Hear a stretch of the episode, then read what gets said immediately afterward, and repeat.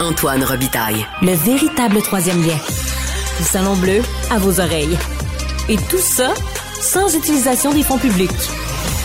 On va reparler de tramway, mais aussi d'immigration avec le chef du Parti québécois. Bonjour. Bonjour. Paul Saint-Pierre Plamondon est avec nous en studio. Pendant la campagne de Jean Talon, euh, Monsieur Plamondon, avec votre candidat, vous avez attaqué sans relâche le gouvernement sur le coût du tramway de Québec. Euh, vous parliez de manque de transparence. Oui, c'est ça. Mais quelle part de responsabilité vous avez dans le déraillement du projet actuel? Dans quoi est-ce que de demander de la transparence sur les intentions du gouvernement? Parce que en chambre, j'ai posé des questions très simples. Vous allez où avec ce projet-là? Avez-vous l'intention de le réaliser?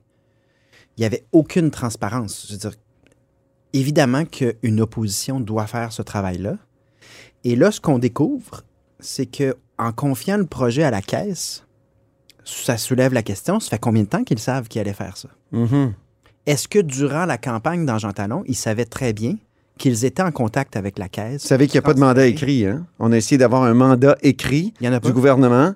Il n'y en a pas. Ça, le- la caisse le confirme. Donc, moi, en date d'aujourd'hui, Donc, c'est de l'improvisation. Je ne regrette pas d'avoir demandé de la transparence sur les, les informations dont il disposait, mais surtout sur les intentions du gouvernement. C'était ça mon travail, je l'ai fait le mieux que je pouvais. Et je ne sais toujours pas ce que savait le gouvernement pendant la campagne de Jean Talon. Puis il y a deux scénarios, comme vous dites. Soit tout le long, il le savait qu'il se débarrasserait de la patate chaude en envoyant ça dans la cour de la caisse, ou ils ont improvisé, mais vraiment euh, de manière... euh, donc, ils, ils ont vraiment sorti ce lapin euh, de leur chapeau très récemment. Puis encore là, tu sais... Mais votre responsabilité est là. Vous avez comme laissé, euh, comment dire, euh, entendre que ce projet-là euh, coûtait trop cher. Ah, que vous êtes allé chercher des votes d'anti-tramway. Moi, j'en connais là, des gens qui ont Non, les qui m'ont dit carrément, euh, je vote pas conservateur et c'est sûr qu'ils gagneront pas. Moi, je veux donner une leçon à la CAQ puis j'aime pas le tramway. Je vais voter PQ. Non, une personne pense- qui m'a dit ça. Ouais, ça se peut qu'il y ait une personne, mais en fait, il y avait un- un- une campagne anti-tramway, c'était celle des conservateurs. Là, c'était pas du tout notre position. Mais je veux dire, j'ai rien dit contre le tramway, au contraire. Puis la position qu'on défendait, à savoir, en même temps, il peut pas se faire à n'importe quel prix puis dans n'importe quelle condition. C'est la position du maire de Québec tout Oui. le long. Oui, oui. C'est pour ça qu'à un moment donné, j'ai même dû dire ce que moi je dis, puis ce que le maire du de Québec dit, c'est pas mal la même chose. Puis je veux savoir où va le gouvernement parce que je sais ce qui va arriver. Ils vont attendre après l'élection pour nous dévoiler des cartes qu'ils ont déjà entre leurs mains. Puis ce qui se Qu'est-ce que ça aurait donné de le savoir avant? Ben, c'est une élection par définition. C'est de demander des comptes au gouvernement puis de demander à ce que les choix devant la population soient clairs. Mais gouvernement le gouvernement ne voulait pas de discussion sur le tramway, ne voulait pas dire ce qu'il en est, puis où est-ce qu'ils s'en vont avec ça. Donc, évidemment... que Mais vous, vous étiez pour. Pour, mais en même temps, je commençais à me demander, parce que, rappelez-vous, il y avait des chiffres qui circulaient un peu toujours au hasard, fait que des 12, des 8, alors que c'était un projet qu'on essayait de contenir en bas de 4. Euh, tu sais, c'est quand même pas... euh, à ce jour, je comprends toujours pas comment, avec une inflation, une inflation quand même forte à 6-7% on a dans ce projet-là une inflation autour de 300 Parce que si tu prends le chiffre avec consortium qui était l'objectif de moins de 4 milliards, puis tu prends le chiffre avec consortium qui a été divulgué, donc entre 11 et 13, Mhm. c'est une inflation de 300% sur le projet. Personne, à moins que vous, comme journaliste, vous aviez euh, entendu une explication, personne n'a expliqué comment ça se peut une inflation de 300% dans un projet en l'espace de quelques années seulement. Euh, donc, il faut Est-ce que c'est lié au manque d'expertise du Québec en ces matières? Il y a probablement, moi je soupçonne fortement un manque de concurrence. On s'est départi des entreprises capables de faire ce genre de Mm. grands travaux-là. Tu as un phénomène de mondialisation où les entreprises deviennent des géants internationaux. Donc, vous n'avez pas de responsabilité, c'est ça que vous dites, Ben, dans, dans le déraillement? J'en vois pas. J'ai demandé au gouvernement. Vous n'avez pas un peu chauffé le poil de l'opposition ou de la crainte à l'égard de ce projet? Ben, Dans la mesure où je tenais essentiellement le même discours que le maire de Québec et que je demande au gouvernement de nous pas Ben, faire... lui, réclamait pas euh, de, de la Ben, ben, transparence. c'est parce que lui, il sait déjà. Avant le, il- le il- vote. C'est ça, mais c'est parce que eux, ils sont dans une discussion, mais tout le monde est exclu de cette discussion-là. Mhm. J'ai pas demandé non plus une, une divulgation complète. J'ai dit si je- vraiment ça pourrait nuire à un processus de consortium, mais donnez-nous au moins vos intentions Ouais. sans vous nuire. Euh, non, non, je pense pas que ça nuit. Puis je pense que j'ai la responsabilité comme chef d'opposition, d'un parti d'opposition. Tu sais, ce que- Il- Rappelez-vous il est aussi, j'ai dit faites-nous ouais. pas le coup du troisième lien. Mhm. Faites-nous pas le coup du REM de l'Est. C'est-à-dire, vous savez ce que vous allez C'était faire. ju- beaucoup mieux engagé que le troisième lien. là. Je veux dire, il y avait un bureau de projet, 137 En fait, personnes qui Là où on l'a échappé, là où on l'a échappé, On est-tu capable de faire des grands projets encore au Québec? C'est, c'est- euh, sous ce gouvernement-là, il faut se poser la question. là, Que feriez-vous, vous, au pouvoir? Ou la souveraineté, c'est un grand projet. hein? Euh, mais c'est certain que si le Parti québécois avait été dans la même situation, lorsque le projet coûtait 3,8 milliards au lieu de 3,5, là, tu sais, on était à peu près dans ces eaux-là, jamais on aurait pris le, le projet pour le retirer des mains des ingénieurs du bureau de projet de la Ville de Québec pour commencer à redessiner nous-mêmes le projet. Vous Et parlez donc, du- de la modification du trajet, là, Du qui, trajet? qui a été amené à Destimoville plutôt que, ça- Charlevoix. C'est là que ça s'est joué parce qu'on invoquait comme excuse le contrôle des coûts, qui était en bas de 4 milliards à cette époque-là, facilement, pour commencer à redessiner soi-même le projet, mais on a perdu un temps fou. Et quand on est revenu de ce processus-là, c'est pas 4 milliards que ça coûtait, c'était entre 11 et 13 ou dans la version marchand, 8. Mais c'est là que ça s'est joué. Puis la, la CAQ doit rendre des comptes de cette incompétence au nom d'un contrôle des coûts pour quelques centaines de millions. Mais qu'est-ce qu'il faut faire pour les grands projets au Québec? Pour Ben, ramener ça? euh, Est-ce que c'est euh, trop compliqué avec les règles environnementales d'aujourd'hui? Pas de réponse Parce qu'il y a des gens la- qui disent Ah, Jean Drapeau, puis le métro, ça s'est fait en cinq ans. Mais il n'y avait pas toutes les, les- tous les contre-pouvoirs, puis les, les, les, les BAP, puis les. euh, il y en a mille et un, là, aujourd'hui. J'ai pas de réponse sur l'enjeu de concurrence. Il va, va falloir se pencher là-dessus. Euh, mais il va falloir arriver avec des réponses parce que c'est quand même étrange.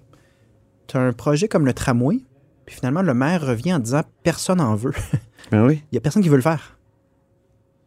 Donc, ça soulève de véritables questions sur l'offre concurrentielle dans ce domaine-là. Euh, mais c'est pas comme si on a travaillé là-dessus encore. On va éventuellement euh, se pencher là-dessus parce qu'évidemment, si personne veut faire ce genre de travaux-là, ben, on est complètement bloqué.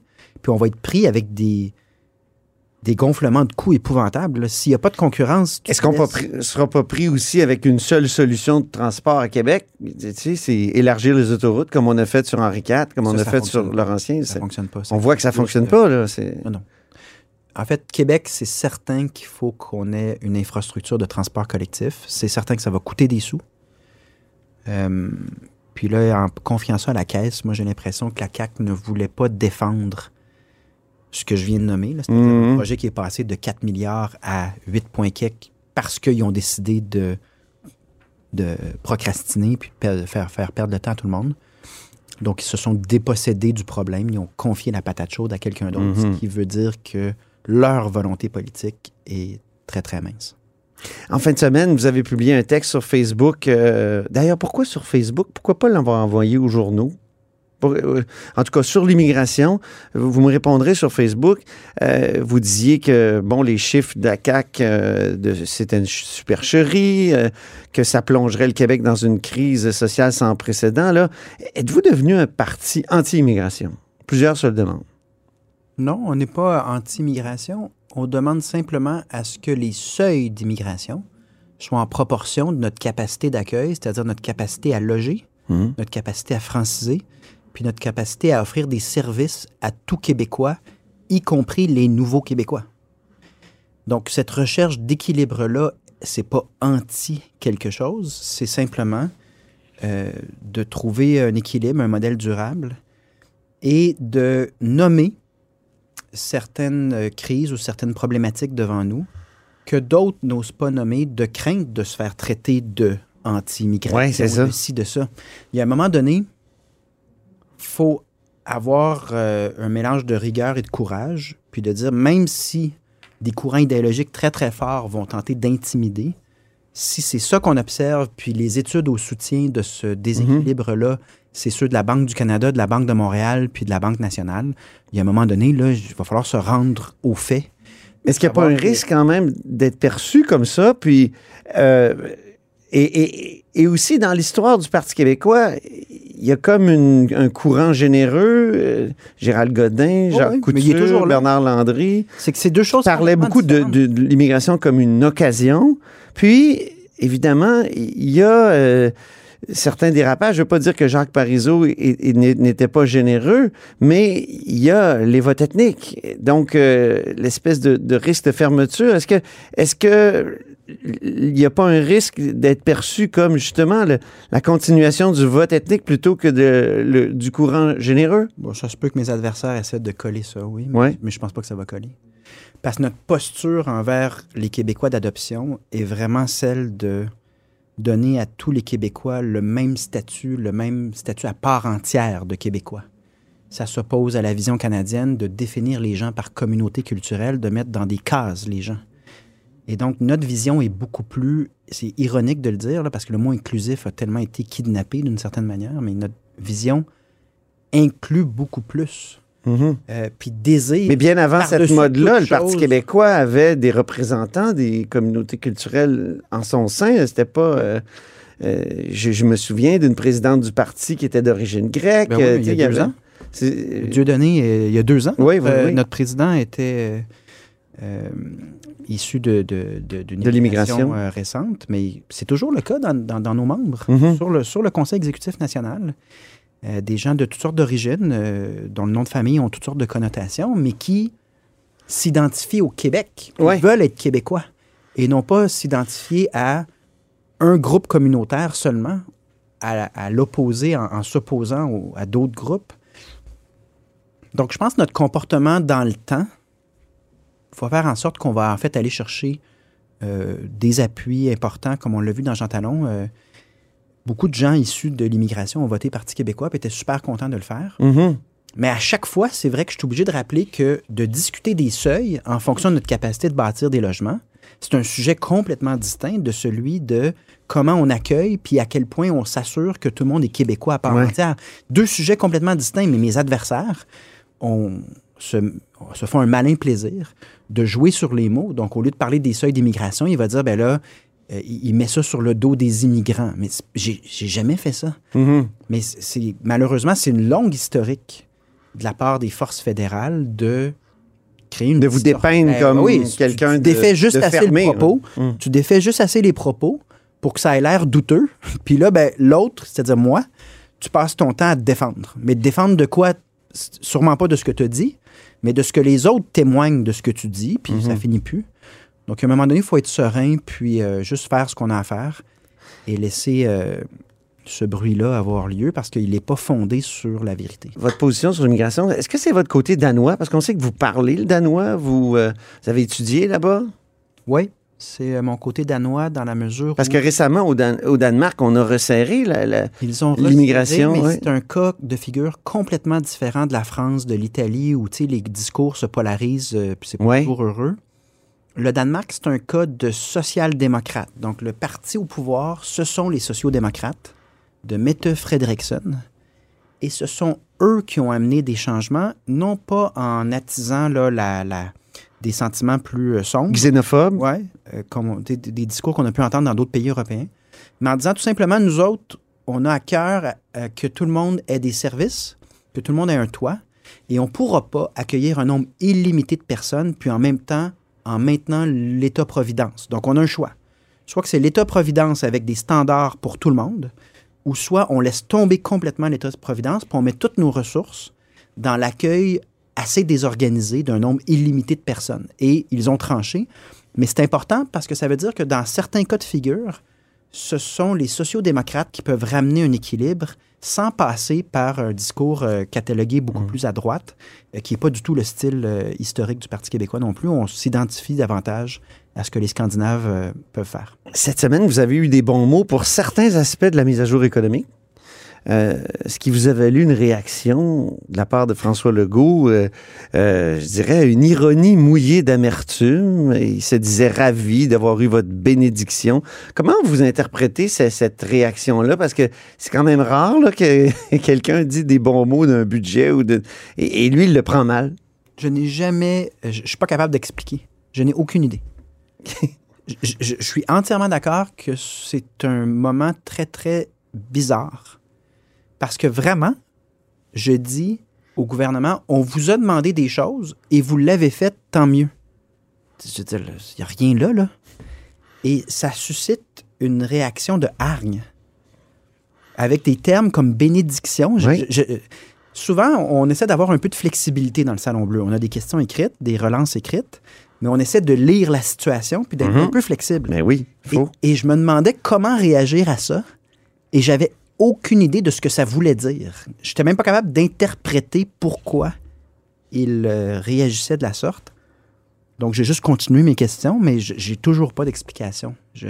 C'est à cause de votre victoire dans, dans Jean Talon. Il est encore. euh, il a été vraiment sonné par cette victoire-là?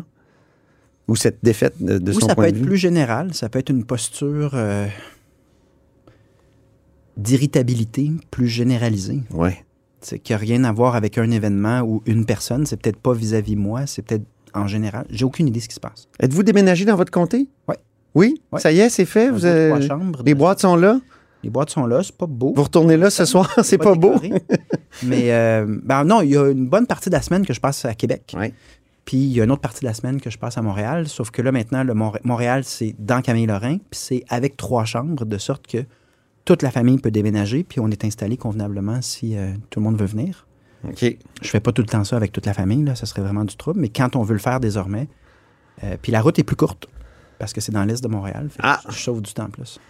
Ben, merci beaucoup d'être venu en studio. À une prochaine. Bonne euh, semaine en circonscription dans Camille-Lorrain, j'imagine? Exact. OK, merci. À plus. Je rappelle que Paul Saint-Pierre Plamondon est chef du Parti québécois. Et c'est ce qui met fin à La Haut sur la Colline en ce jeudi. Merci beaucoup d'avoir été des nôtres. N'hésitez surtout pas à diffuser vos segments préférés sur vos réseaux. Ça, c'est la fonction partage, mais c'est aussi le bouche à oreille. Et je vous dis à bientôt. Cube Radio.